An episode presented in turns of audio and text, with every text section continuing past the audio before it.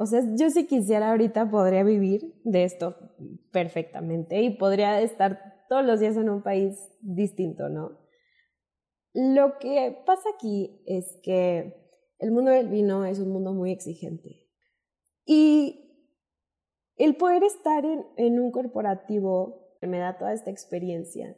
Y sí, un Instagram es profesional, pero para que mi público o al público conocedor al que me tengo que enfrentar yo no voy a llegar a ese público si yo no les demuestro que tengo una profesión detrás de mí, ¿no? Entonces, si yo ya hubiera recorrido ese camino, llegué muy chiquita aquí al mundo del vino, si yo hubiera recorrido todo este currículum y ahorita tuviera tal vez 40 años y dijera, quiero dejar todo por, por mi Instagram, lo haría. Pero ahorita es el, el empezar a hacer currículum.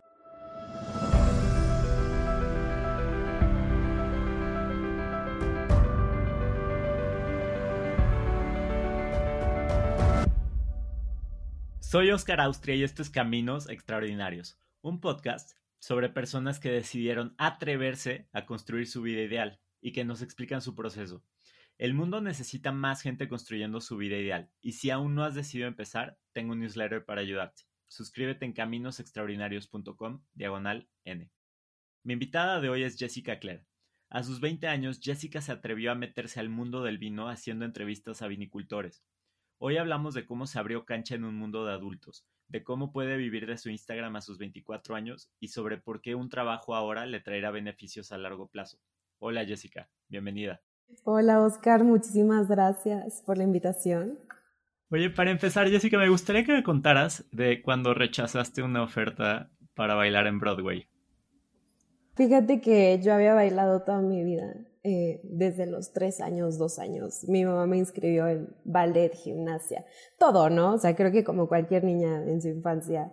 Y fui creciendo y empecé a, este, a viajar por competencias. Siempre Jessica súper dedicada a lo que le apasiona, ¿no? Y fue en una de las competencias finales internacionales que llego a Nueva York y me toca bailar un solo en belly dance en ese tiempo como que en niñas no era tan común. O sea, normalmente eran más otro tipo de disciplinas como ballet, como hip hop, como jazz, pero en belly no había nada.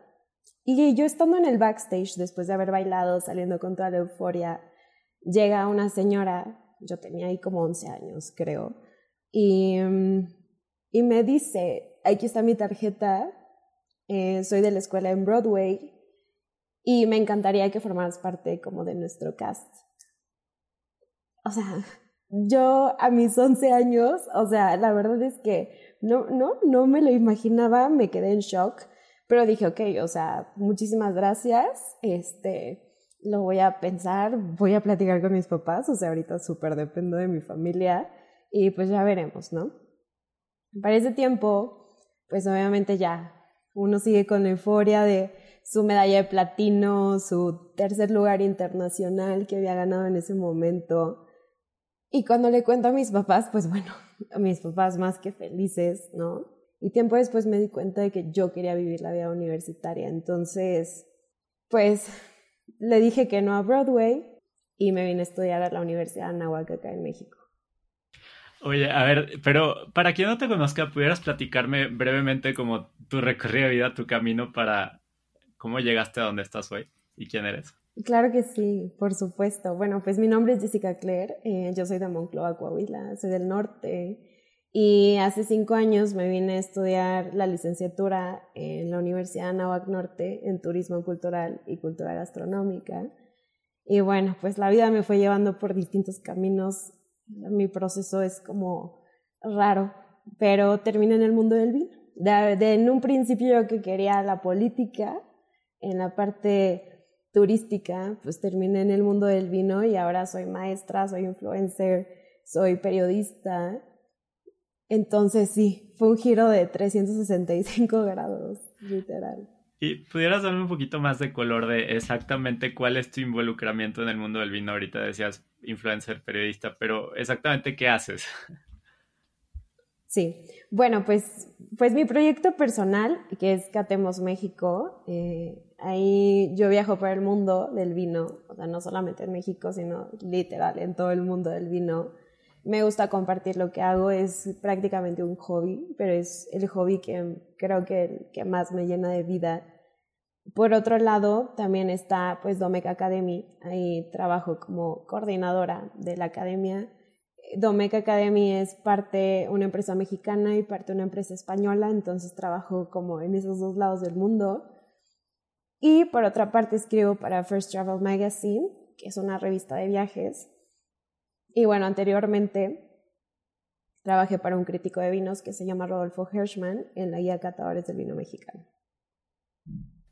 Buenísimo. A ver, me gustaría ir un poquito antes de que descubrieras este mundo del vino. ¿Cómo era, ¿Cómo era tu vida? Entiendo que tuviste una crisis existencial. ¿Me pudieras platicar un poquito más de eso? Pues mira, cuando me vengo a estudiar eh, la licenciatura en turismo a México, pues a ver, como cualquier foráneo, yo creo que, que pasas muchísimas crisis de, pues de quién soy, ¿no? Que es, si, esto, si está bien el camino que estoy tomando. Obviamente muchas veces también me pregunté de eh, por qué no, no me fui por el baile, ¿no? Y que, que, eso hasta hace unos años todavía lo pensaba, ¿no? Pero fue en el 2017, después del temblor, cuando mi abuela fallece, que, a ver, mi abuela siempre fue mi principal motor para todo el tema, uno, de venirme a la Ciudad de México a vivir y estudiar, y dos, la parte política. Ella era el motivo por el que yo quería, este, o sea, sí, formar parte de este sector, ¿no? Y empecé a creer como más en el individualismo, ¿no? O sea, como eres tú como persona y nadie lo va a hacer por ti, o sea, lo vas a hacer tú por ti, ¿no? Entonces, tú tienes que luchar por lo que quieres lograr. Entonces, como que ese, esa mentalidad cambió muchísimo y yo, pues que en la pandemia tenía como 21, 22. Entonces, y fue donde yo empecé a encontrar el mundo del vino. Este, yo no lo veía como profesión, o sea, yo lo veía como un hobby en, en el camino, lo veía como cultura que me gustaba como aprender solo por mi conocimiento. Y fue en mis segundas prácticas donde yo me iba a ir a Italia de, de intercambio a un viñedo y no me fui, llega la pandemia, volvemos otra vez una bola de cosas así de nieve. Y ahí fue donde en la pandemia dije, ya, o sea, tú por ti, por tus proyectos. Y empecé pues así como tú hoy con el podcast, o sea, yo empecé con un blog en WordPress, así fue como comencé entonces te ibas a ir a Italia, no puedes. Y, o sea, no fue, lo que me decías es que no fue como evidente la primera vez que tuviste contacto con el vino que te ibas a meter en ese mundo. ¿Cuándo fue cuando empezaste a pensar que era una posibilidad para ti? Mira, mira, previo a estas ganas de quererme ir a Italia, eh, alguna vez fuimos eh, a, a, tener como unas prácticas de campo y me acuerdo que me llevaron por primera vez a un viñedo a realizar la cosecha. O sea, digo, obviamente si había ido de tour antes, aparte soy de Coahuila y hay viñedos también, pero jamás había hecho lo que es la, cosecha. Entonces te explican que la vid, este, pues, o sea, la verdad es que es impresionante, es una planta que yo digo, qué impresionante, nunca lo piensas cuando ves el vino, pero ya cuando conoces el trasfondo, es súper interesante. O sea, dependiendo en dónde está plantado en el mundo, dependiendo del clima, de los suelos que hay, se va a expresar totalmente diferente. Aparte es la única planta que te da olores y sabores a todo, menos a uva.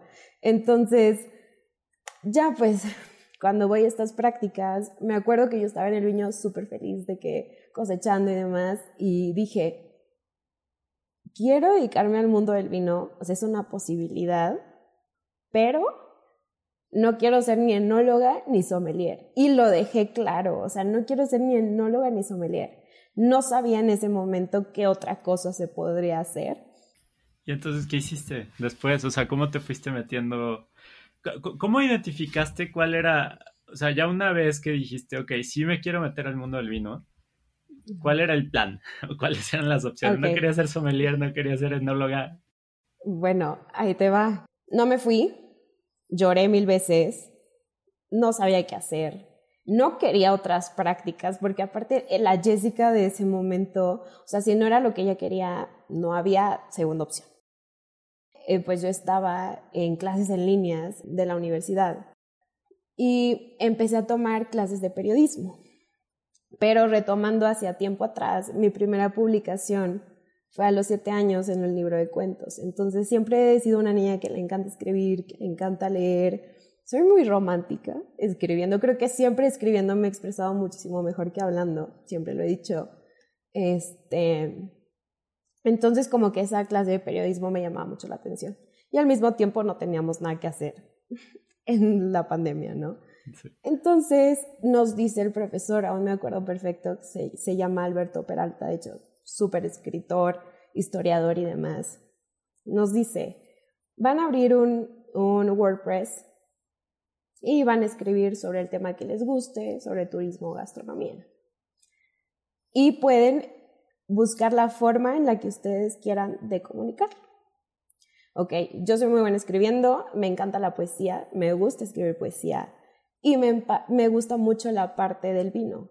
Entonces le dije, ok, voy a escribir mis notas, o sea, no una simple cata, sino voy a escribir poemas sobre los vinos que quiero comunicar. Entonces, pues haber dicho, pues bueno, a ver, a ver qué resulta, ¿no? O sea, la verdad es que comencé el WordPress. Como te explico que la primera semana tenía como 20 mil views de los poemas que había subido y había llegado gente de todas partes del mundo a, mi WordPress. O sea que la verdad, nada como que muy elaborado, ¿verdad? Y, o sea, pues me llenaba de emoción ver como gente del vino me empezaba a escribir, oye, padrísimo, oye, te mando un, un vino de mis vinos para que escribas. Y yo, ¿cómo? Y pues bueno, así fue como me fui involucrando hasta que llega a mi bandeja de entrada un tal Rodolfo Hirschman, que era crítico de vinos, escritor, editor, y que quería una entrevista conmigo en un café en la Condesa. Y así fue como empecé en el mundo del vino. ¡Wow! ¡Qué, qué historia! A ver, eh, si tu vida en el mundo del vino al día de hoy, o sea, todo el recorrido que has tenido, fuera una película, ¿qué, qué escenas pondrías en el tráiler?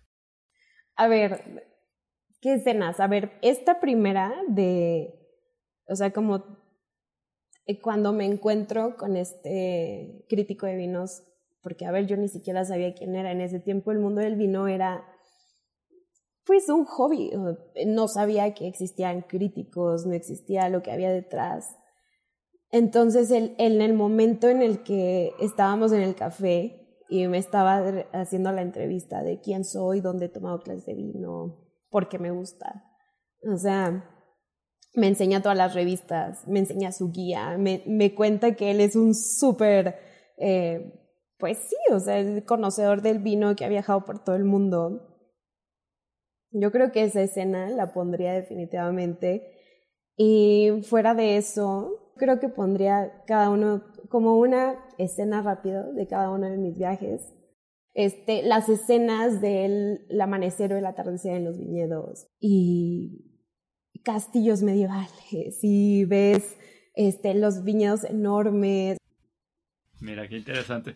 Pero a ver, entonces me estabas, eh, te metes con Rodolfo Hirschman, entiendo que él es súper exigente y, y, que no fue fácil. Platícame un poquito de eso, o sea, ¿cómo, ¿Cómo te sentías? ¿Tú te gusta escribir poesía? Te entrevista, empiezas a trabajar con él. Platícame esos momentos en donde te sentías fuera de lugar y cómo lidiaste con eso. La verdad es que yo a Rodolfo le debo todo, todo. O sea, eh, fue, mi, fue como entrar al mundo del vino por la puerta grande. Pero mucha gente cree y lo critica porque creen que yo entré de una forma muy fácil, pero la verdad es que creo que fue una forma muy difícil más para la edad en la que yo estaba entrando al mundo de los adultos arriba de los 38, 40 años, ¿no? O sea, eh, fueron noches de desvelo, fueron noches de investigación, fueron noches en los que, a ver, o sea, yo no estaba en una oficina, yo estaba home office y Rodolfo me hablaba y me decía, Jessica, tu nota está mal, o sea, la tengo que, o sea, desde cero, o sea, y si me subrayaba todo lo malo, no, no, no, yo, yo no, no, no, o sea, yo me desesperaba. ¿Por qué? Porque soy una persona súper perfeccionista y muchas veces yo me acuerdo que yo veía a mis papás y les decía llorando así, eh, así, llorando en tormenta, literal. Les decía, es que ya no quiero, o sea, ya, ya, ya, o sea, ya se acabó, o sea, ¿cómo, cómo puede ser esto vida que todo el tiempo te estén diciendo que todo está mal, que todo está mal, que todo está mal? Eh, yo escribí una nota y la leía 20 veces, 20 veces, 20 veces y, temblando la enviaba por correo. O sea, ya ni siquiera le decía, oye Rodolfo, te acabo de enviar mi nota. O sea, ya era a ver si la ve si no la ve, pues, qué, bueno, o sea, literal. Eh, y hasta que llegó un punto en el que obviamente todo cambió. O sea, era como mucho esa parte también mental de, oye, ánimo, o sea, tú puedes, es lo que te gusta, sea, si no es esto, ¿qué? O sea, ahorita esto es lo que tienes y te tiene que salir bien. Entonces, pues bueno, lo trabajé mucho en la parte mental, lo trabajé mucho en la parte de escritura, hasta que realmente un día me dijo, oye, me acaba, me acaba de llegar tu texto y felicidades, es el primer texto que no tengo nada que corregirte. ¿Y cómo te sentiste ahí? No inventes, esa vez yo me acuerdo perfecto que estaba con un tío en un viñedo. Yo estaba en Viñedos Don Leo. Y me acuerdo que yo, a, ver, a mí me hablaba Rodolfo y yo corría, corría. Tenía que dejar todo lo que estaba haciendo por atenderlo a él, porque, pues digo, es una gran personalidad, ¿no? Y yo quería aprender y escuchar y tener todo el tiempo para poder aprender. Entonces, yo me acuerdo que estaba en un viñedo justo, dejé todo, saqué mi laptop, yo dije, ya me va a corregir 20 mil cosas. Me dijo, está perfecta ya la vamos a subir.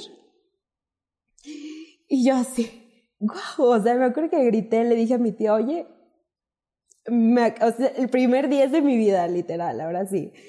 No, o sea, celebramos, literal, y con un vino, en, aparte en mis tierras en Coahuila, entonces me llenó de emoción, después de ahí ya no hubo vuelta atrás. Revisaba mis notas 20 mil y veces antes de entregarlas y bueno, pues bueno, ahorita también yo escribo para otras partes. Rodolfo, de hecho, ya vamos a volver a empezar a colaborar, entonces sí fue un proceso.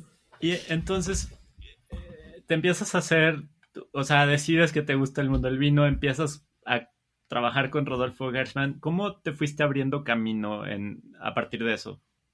Bueno, ahí te va. Eh, estar en el mundo del vino justo era un lugar en donde no había quien me abriera camino, ¿no? O sea, era el ve tú y ábrete. O sea, ve tú y busca a ver dónde. Digo, ya tenía un gran, gran personalidad, ¿no? Pero pues digo, yo al lado de él, pues yo no era nadie. Un día un tío me dice, Jess, ya escribes, subes en tu Instagram mil cosas de vino. O sea, porque aparte yo en pandemia tengo una europea enfrente de mi casa.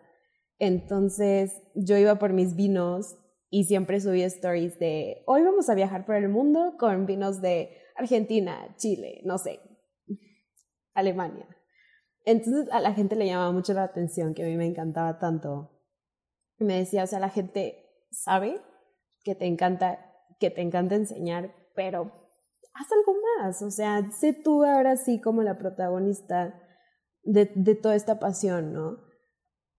Y justo él tenía un viaje, porque él tiene una empresa que tiene que ver con el mundo del vino, y me dijo, ya le platiqué a tu mamá, a tu mamá le encantó la idea, te dio permiso, ven conmigo.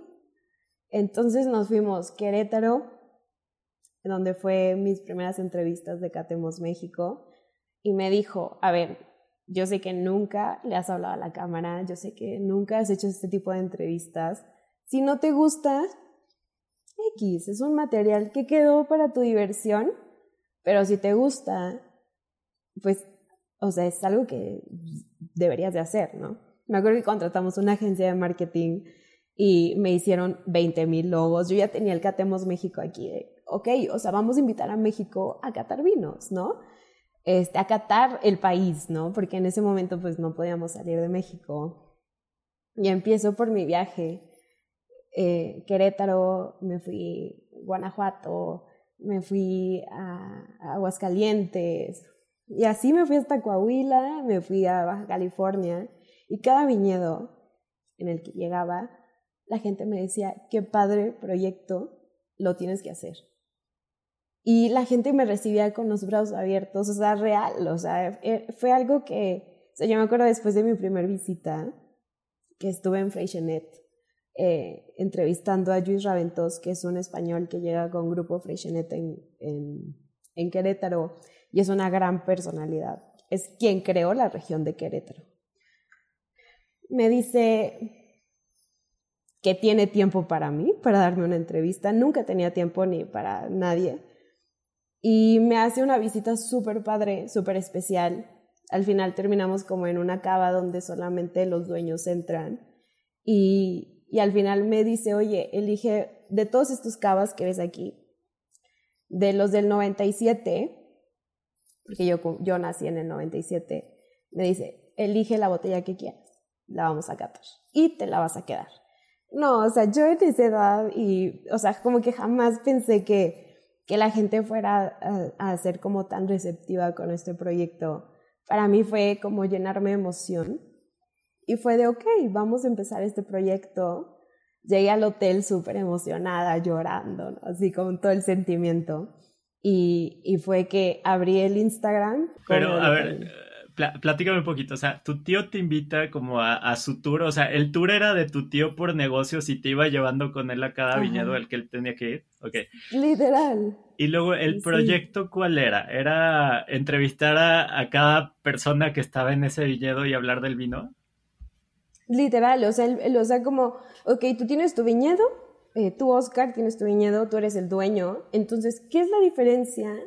Porque, a ver, yo estaba muy en mi mente de me quiero ir a Italia. Pero la diferencia es que en Italia tú no encuentras el, o sea, la historia. O sea, la historia está miles de años atrás. Y hoy en México lo que tenemos es a los dueños que están creando estos proyectos. Entonces era, ok, tengo esta historia.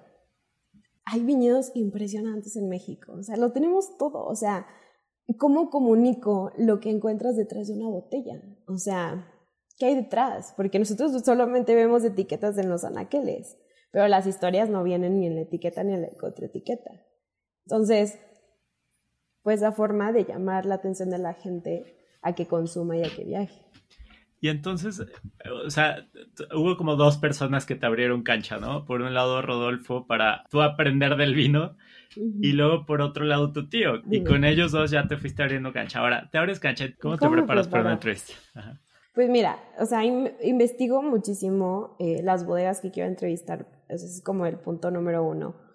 Este, qué es lo que quiero saber de cada proyecto, porque cada proyecto es totalmente diferente. Que si son familia que viene de Francia y puso su viñedo, que si son de Italia, que si tienen enólogos españoles, que qué tipo de, de vinos hacen. Entonces, yo tengo que saber perfectamente, dominar perfectamente lo que ellos hacen para que cuando yo llegue ahí, yo ya sepa, uno, lo que me van a decir, digo, siempre va a haber algo nuevo, ¿no? Pero uno, yo ya sé lo que me van a decir. Dos, ya sé que voy a preguntar a esas respuestas. Y tres, obviamente típico, que la innovación, qué es lo que aportas, qué es lo que la gente va a encontrar diferente a otra bodega, ¿no? O sea, pero más que nada las historias. ¿Cómo fue que creaste tu bodega? ¿Cómo fue que te enamoraste? ¿Cómo fue que encontraste el vino? Porque creo que esa es la chispa que hace que toda la gente conectemos con el vino. Y entonces, ¿cómo describirías tu proyecto de Catemos México hoy? Pues bueno, yo, yo, de hecho así le pongo, de hecho si entras como a, a mi perfil dice, o sea, este es como mi diario por el mundo del vino, porque al final es mi historia entrando un poquito a las historias de los demás. Entonces, sí, para mí, eh, o sea, yo creo que es una ventana de, hacia los demás para que puedan ver lo extraordinario que pueden encontrar. Oye, Jess, y platícame un poquito como, ¿cómo te fuiste abriendo cancha? O sea, ya tienes este contacto que te puede llevar a viñedos, empiezas a entrevistar, vas mejorando tus habilidades de entrevista, pero ¿cómo, le haces? O sea, lo que la gente dice de ti es que tienes el reconocimiento de alguien que lleva 20 años en este mundo cuando tú llevas muchísimos menos, ¿no? Pero, ¿cómo le has hecho para realmente tener este reconocimiento? ¿Qué significa tener ese reconocimiento y cómo, cómo le has hecho, no? Bueno, pues eh, no todo ha sido viajar, no todo, no todo ha sido hacer entrevistas sino que también a la par siempre pues he tenido que estarme actualizando en toda la parte de certificaciones, o sea, porque en el mundo del vino es, es como un mundo de gente que sabe y se pelea por quien sabe más. Entonces, entre tú más sabes, tú eres más profesional, ¿no? Entonces, como que por una parte me ven muy chiquita, que sé mucho, bueno, ahorita ya no, está chiquita, pero en ese tiempo. Este, sí, más joven, que sé mucho, que me gusta comunicar, que soy un canal. Obvio tenía mis respaldos, pero también fue mucho de ve a eventos, viaja. O sea, muchas veces la gente decía, sí, es que influencer, qué padre que te mandan mil vinos y qué padre que te pagan viajes. A ver, claro que no, cuando tenía 200 followers no, no era así, yo me tenía que pagar todo, ¿no? O sea, tú, tú tienes que empezar por algo. Al final todo es un negocio, ¿no? Y, aparte lo veía mucho como un hobby y es algo que todavía veo como un hobby. Este, entonces fui conociendo personalidades. A todos me les pegaba muchísimo y me les sigo pegando muchísimo porque de todos hay mucho que aprender. Entonces, que si uno era experto en Jerez, ahí voy contigo. Que si otro es experto en vinos italianos, y ahí voy también.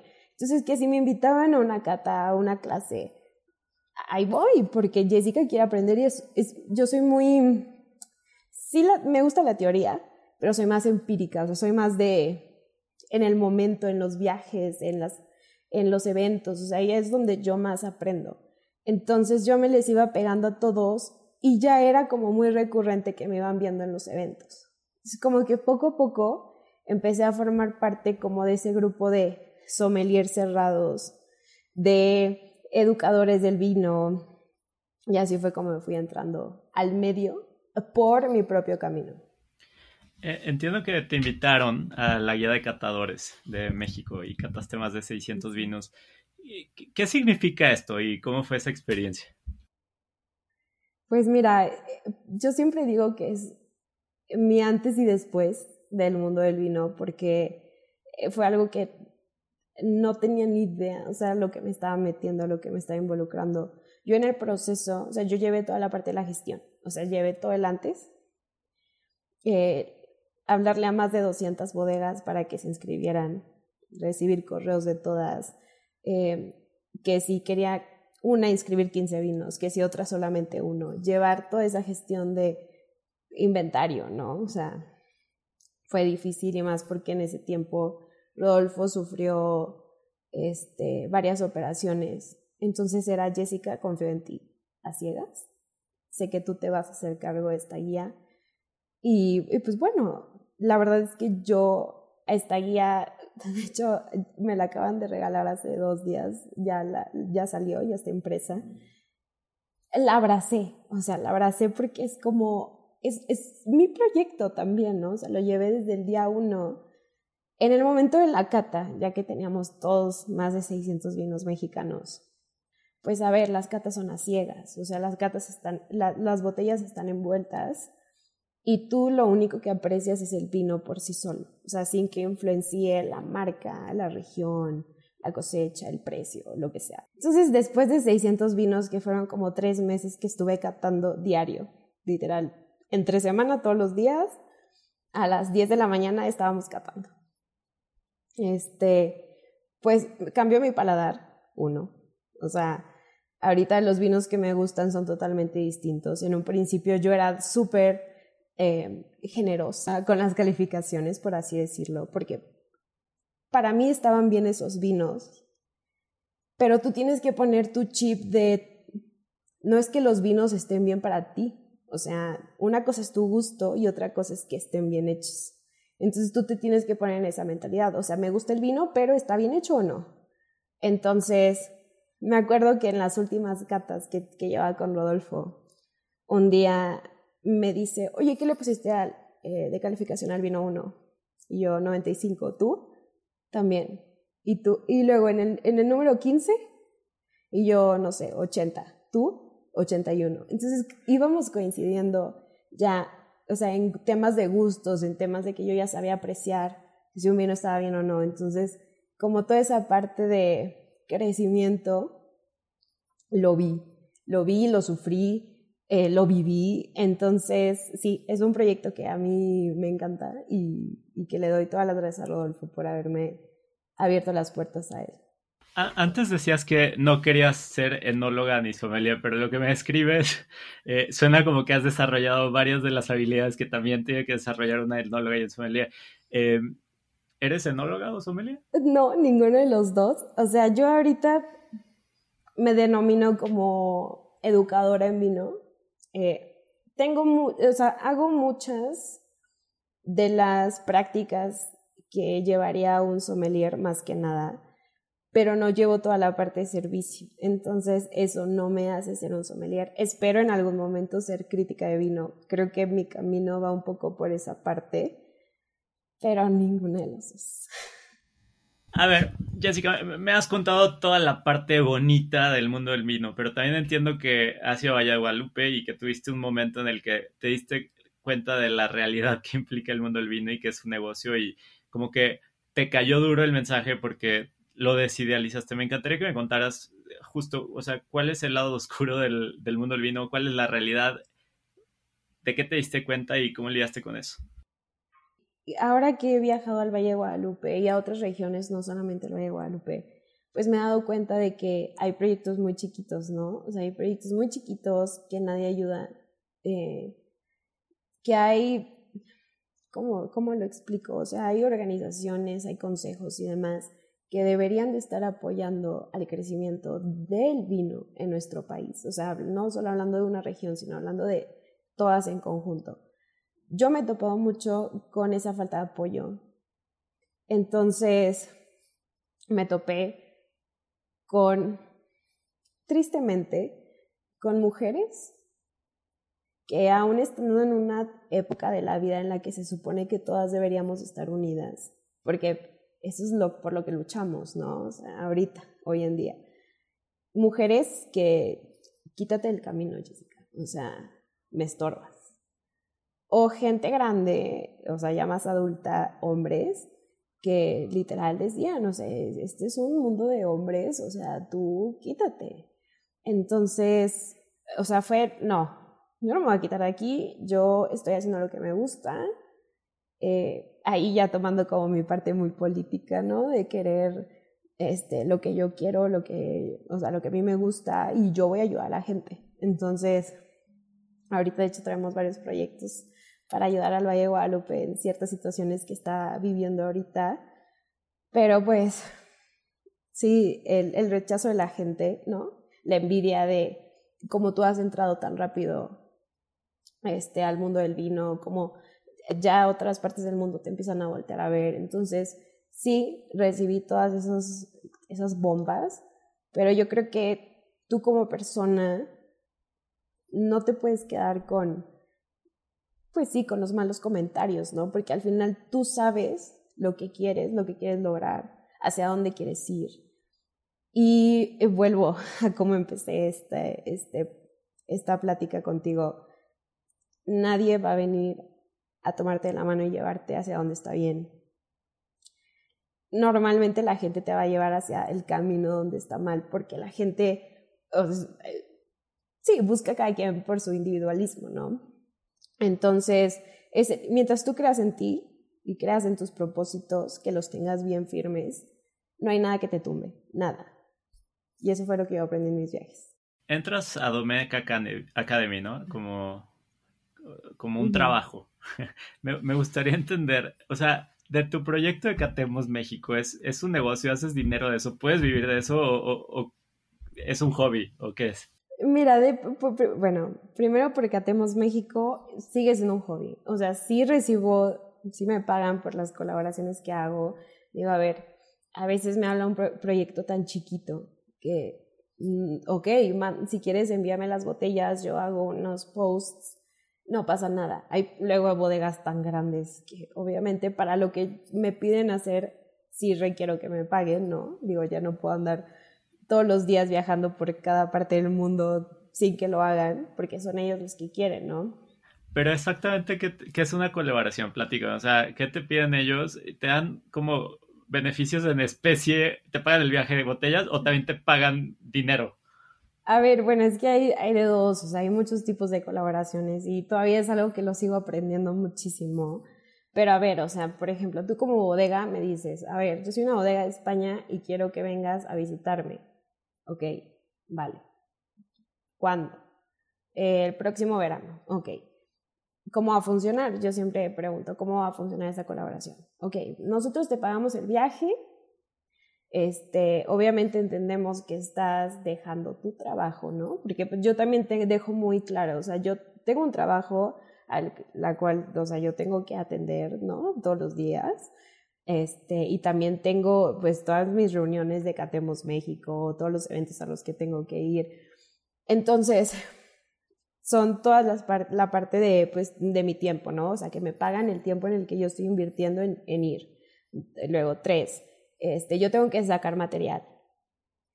Entonces, es, son horas de, editar videos, son horas de es lo que yo gasto ahí, que no, que otra vez sirve el vino porque salió mal, ¿no? Entonces, o dijiste esto mal, entonces ahí tengo otra vez. Entonces, sí, o sea, es el que te paguen por el tiempo, por el esfuerzo que tú estás poniendo a sus proyectos y pues obviamente pues tus viáticos, ¿no? ¿Podrías vivir de esto ya si quisieras? O sea, solo dedicarte a esto o por qué, cuál es la lógica de tener un trabajo? Porque entiendo que empezaste Catemos México mucho antes de tener este trabajo en Domec, ¿no? Ah, claro. O sea, yo si quisiera ahorita podría vivir de esto perfectamente y podría estar todos los días en un país distinto, ¿no? Lo que pasa aquí es que el mundo del vino es un mundo muy exigente. Y el poder estar en, un corporativo, a ver, me da toda esta experiencia yo trabajo para, Domec Academy. Domec Academy es una empresa que viene desde, desde España. Entonces, imagínate, tengo un catálogo de vinos chilenos, españoles. Este, tenemos eh, mexicanos con nuestra bodega de, de Domec en el Valle de Guadalupe. Aparte tenemos destilados porque también tenemos a Grupo Emperador dentro de nuestra empresa. Entonces también aprendo de whiskies, aprendo de mezcales, o sea, y aparte hacemos certificaciones, es, es como para mí esta puerta, otro canal de enseñanza. Y es el hacer las cosas profesionales. O sea, a mí me enseñaron que si las cosas las vas a hacer son profesionales y sí un Instagram es profesional, pero para que mi público, más que nada el público que yo tengo, o al público conocedor al que me tengo que enfrentar, yo no voy a llegar a ese público si yo no les demuestro que tengo una profesión detrás de mí, ¿no? Entonces, si yo ya hubiera recorrido ese camino, llegué muy chiquita aquí al mundo del vino, si yo hubiera recorrido todo este currículum y ahorita tuviera tal vez 40 años y dijera, quiero dejar todo por, por mi Instagram, lo haría. Pero ahorita es el, el, el, el, empezar a hacer currículum. Tú ves mi currículum y es una Biblia, literal, son dos hojas, casi tres. O sea, es un complemento tu trabajo a, tu proyecto personal, pero en el fondo, o sea, ¿hacia dónde vas?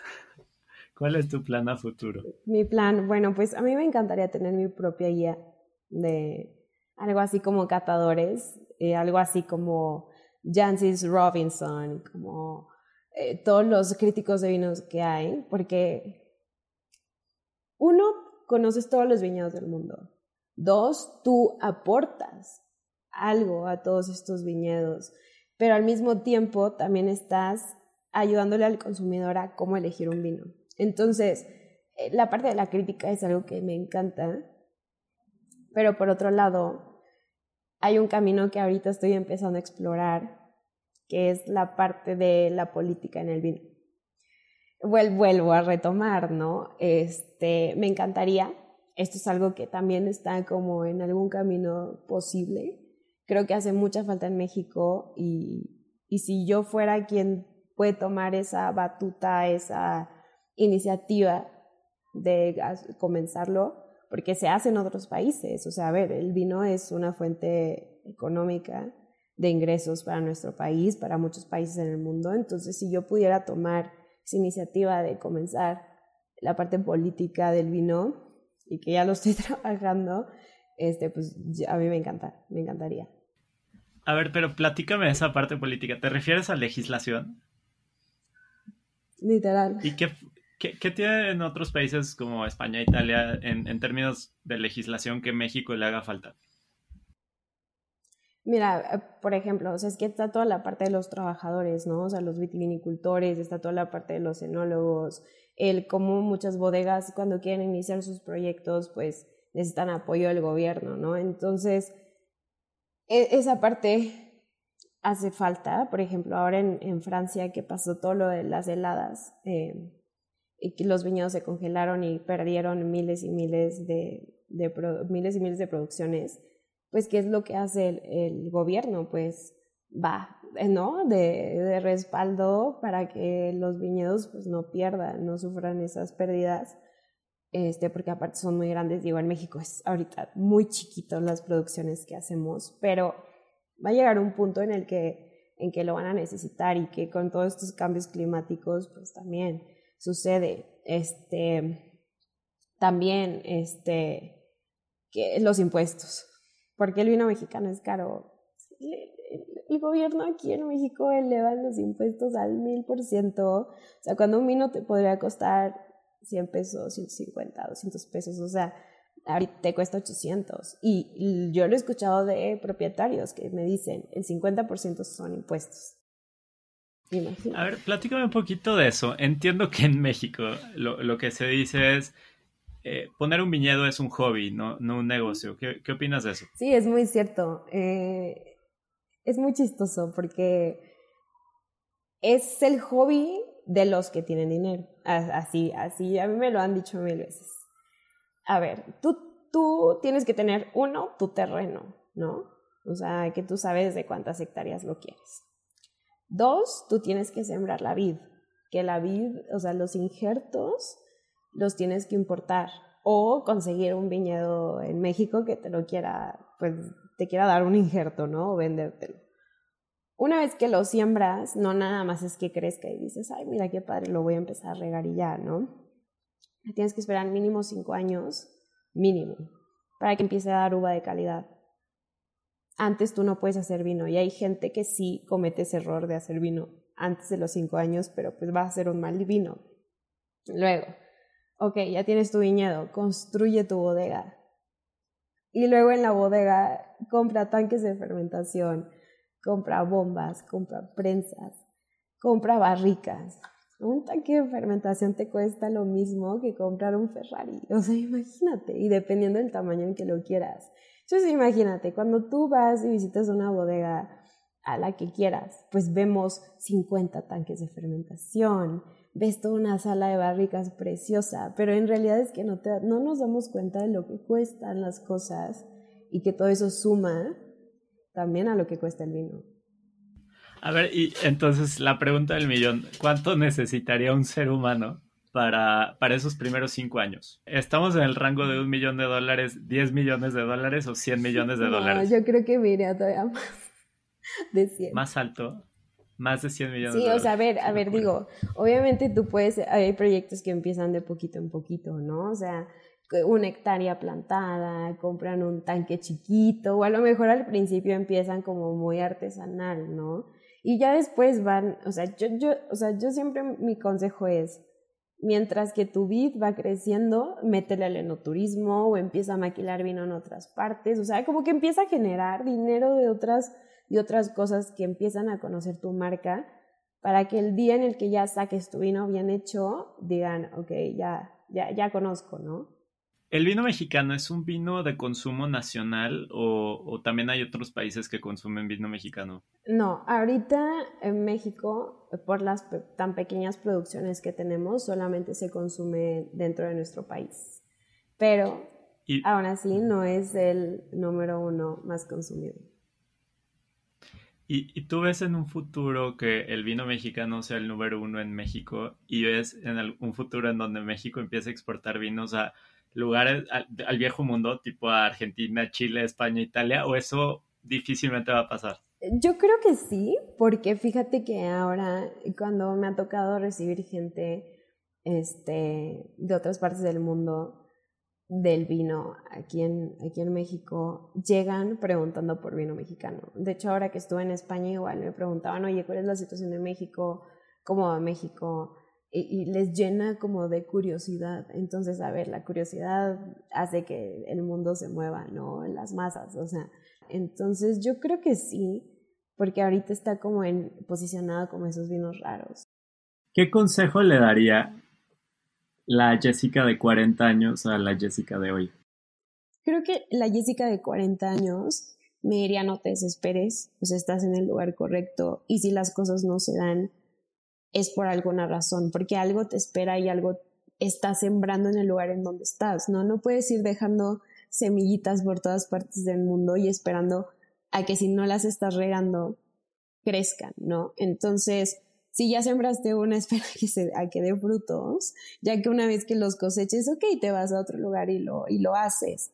Porque justo cuando me ofrecieron Domec Academy y una vez que me aceptaron, me invitaron a trabajar a Italia. Y como si acabo de entrar en Domec Academy, entonces ahí fue cuando me di cuenta de que mi camino hoy está aquí y que no tengo por qué estar pensando en el futuro o en lo que se va a dar mañana si nadie me lo garantiza. Así que vivir el hoy, disfrutar el hoy y que si las cosas se dan es por algo. ¿Qué consejo le darías a una persona que se encuentra insatisfecha con su camino de vida actual? Creo que, creo que el escuchar lo, lo que otros han hecho bien o las caídas y los, bueno, los altibajos de otros, creo que eso ayuda muchísimo porque muchas veces creemos que por moda, eh, alguna profesión, no sé, el ser influencer, es lo tuyo, solo porque está de moda y ves que a alguien le va bien, pero no te das cuenta de lo que implica, ¿no? Entonces, al escuchar esas historias, a lo mejor tú te puedes dar cuenta de si sería tu camino o no, ¿no? Entonces, creo que el poder encontrar una pasión eh, nunca es tarde, nunca es temprano para encontrarla. Entonces creo que cuando la encuentras, todo fluye. O sea, en realidad, o sea, Oscar, no, no se complican las cosas, no te da miedo, no, no te da miedo enfrentarte a quien te tengas que enfrentar. Y crecer no es, no es difícil. Entonces, creo que es eso, o sea, que cuando encuentres tu camino, sí va a dar nervios, pero solito te vas a desenvolver. Jess, ha sido un verdadero deleite tenerte acá. Muchísimas gracias por el tiempo. ¿Dónde puede seguirte la gente? Sí, me pueden encontrar en arroba catemos en Instagram o en mi dominio que es www.catemosmexico.com.mx. No tengo TikTok, no tengo Facebook. Este, pero bueno, ahí en Instagram me pueden encontrar 24/7, hacerme las preguntas que quieran compartirme sus vinos favoritos, sus viajes por los viñedos. Y pues Oscar, muchísimas gracias a ti por invitarme a compartir y mucha suerte con tu, con tu podcast que estoy segura que a la gente le va a encantar. Gracias Jess, abrazo. Igualmente, bye bye. Admiro la manera en la que Jessica descubrió lo que quería hacer tan temprano en su vida y cómo ha ido construyendo una carrera alrededor de su pasión. Si te gustó el episodio, puedes hacer tres cosas.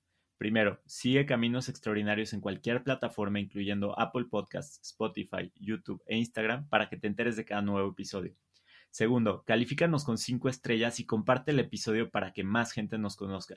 Tercero, regístrate para recibir consejos para construir tu vida ideal en caminosextraordinarios.com, diagonal N.